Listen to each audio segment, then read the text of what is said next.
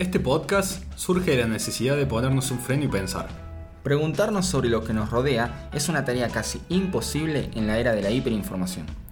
Lo que nos acomete aquí no es otra cosa que el natural impulso por el entendimiento humano plasmado en la sociedad de este tiempo. Mi nombre es Manuel Carrasco Yo soy Agustín Primo. Y yo, Lautaro Sánchez, y esto es Fuera de Contexto, un podcast de Publius Club.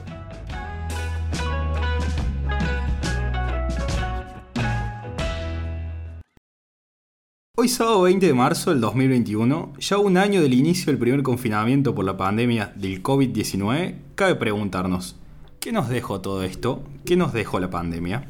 Muchos coincidirán conmigo que el miedo tuvo un papel fundamental. Pero, ¿qué es el miedo?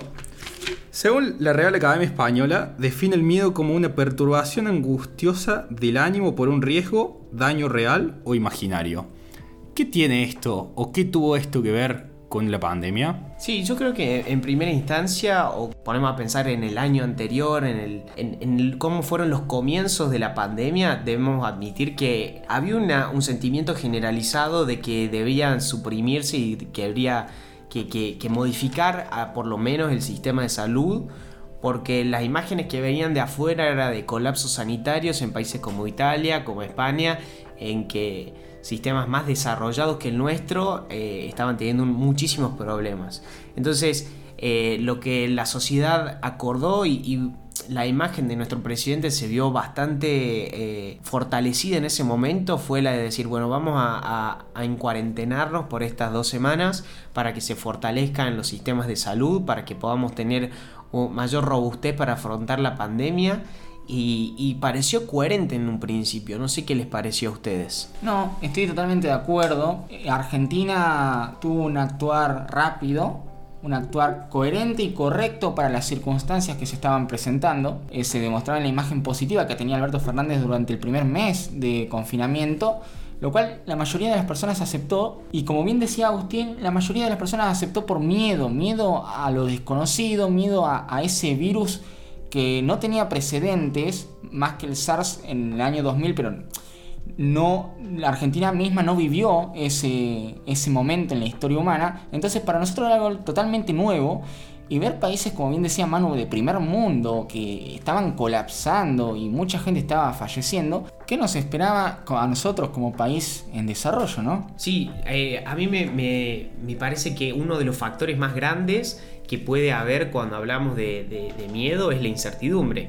Nosotros no teníamos la información que tenemos a un año de la pandemia sobre cómo era el virus, qué, qué nivel de riesgo tenía, cómo iba a afectar a la salud y demás. Por lo que en las primeras instancias la información era bastante acotada. Entonces, cómo se- el tratamiento del virus tampoco era tan, no estaba tan aceitado, eh, fallecía muchísima más gente al principio que cuando ya se descubrió más o menos cómo tratarlo. Entonces había una, un pánico generalizado, un miedo y una incertidumbre bastante acentuada. Una cosa que también hay que tener muy en cuenta y para englobar esa situación es que eh, Latinoamérica eh, tiene las ciudades conformadas de una manera muy diferente a los demás países.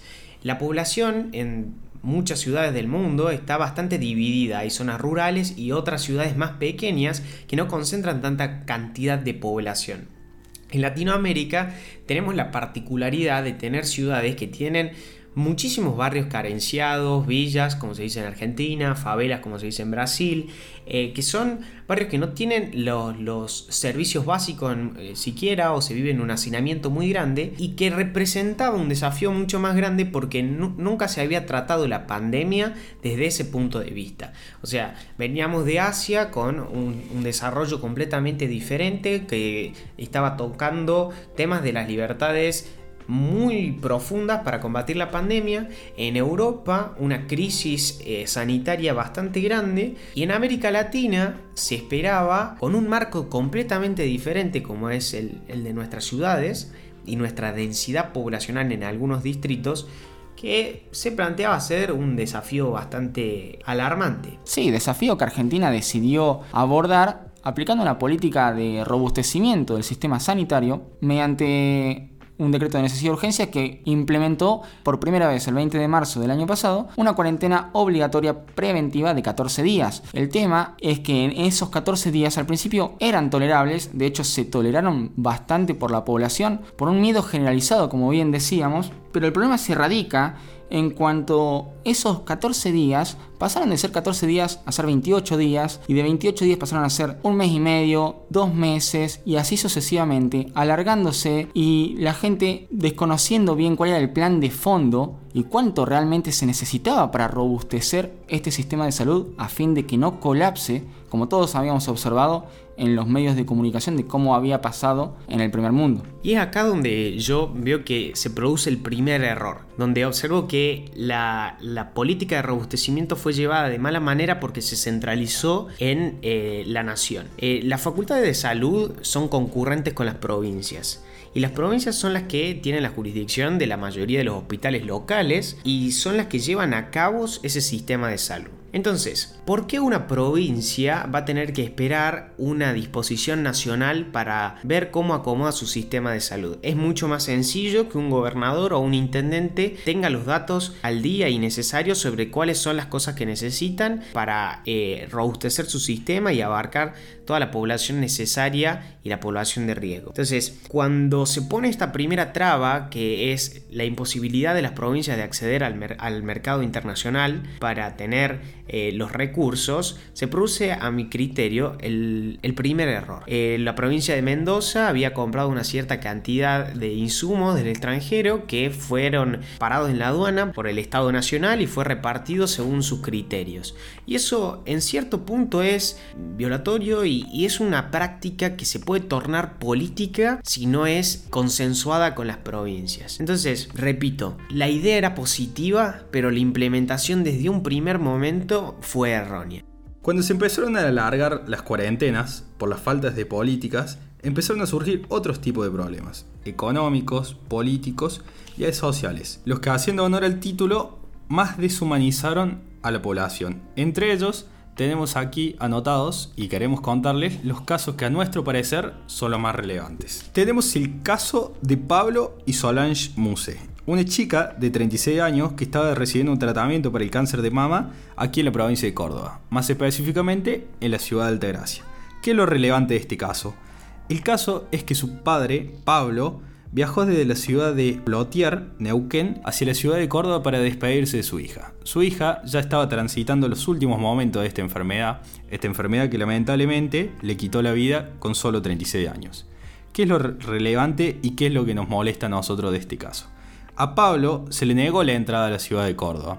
Él partió el 15 de agosto del 2020 desde Neuquén hasta Córdoba para poder despedirse de su hija que murió esperándolo. Este fue uno de los primeros casos donde se vio claramente como el gobierno nacional, las autoridades provinciales, avasallaron de forma abierta y expresa derechos de raigambre constitucional. Pareciese ser que en pandemia, si sos cordobés tenés diferentes derechos o tal vez menos derechos que si sos neuquino o que si sos formoseño o viceversa. El artículo 8 de nuestra Carta Magna establece de forma explícita que los ciudadanos de cada provincia gozan de todos los derechos privilegios e inmunidades inherentes al título de ciudadano en las demás.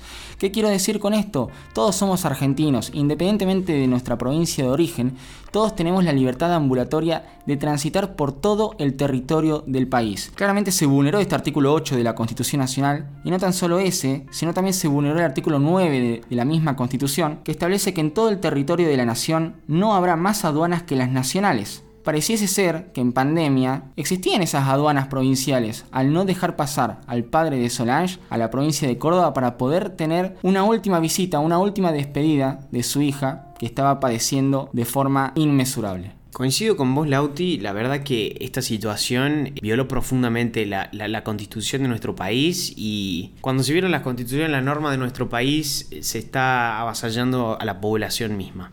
Cuando no existen estos frenos, estos límites al poder, los primeros perjudicados somos nosotros. Siempre se argumenta en favor de la emergencia por, bueno, la pandemia en este caso, pero no se reconocen cuáles son las limitaciones de estas emergencias.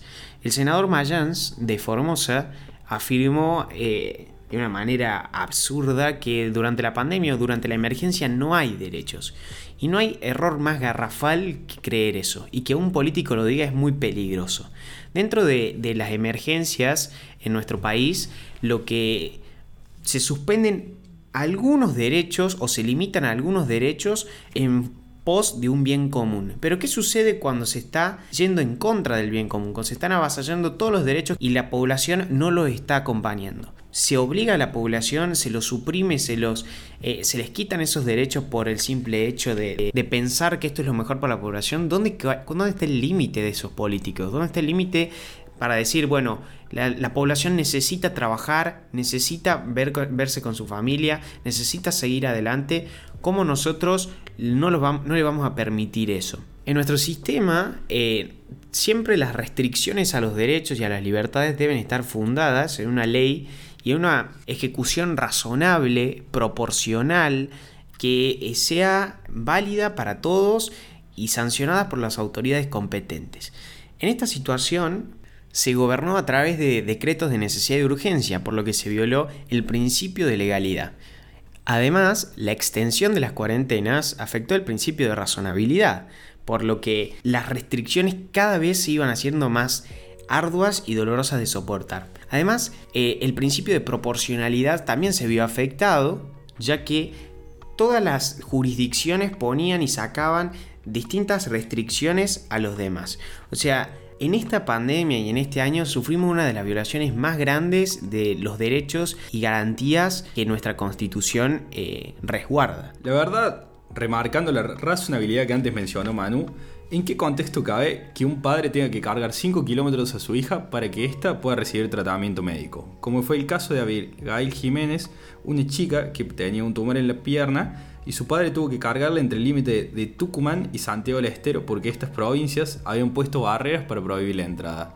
¿La cuarentena no era con la idea de mejorar la salud en vez de empeorarla? Además de todos estos casos controversiales, tenemos casos que por ahí no fueron tan famosos o casos de personas que no conocemos, que tuvieron que cerrar su negocio, que perdieron su trabajo, que tuvieron que irse del país, que tuvieron que enterrar un familiar sin verlo.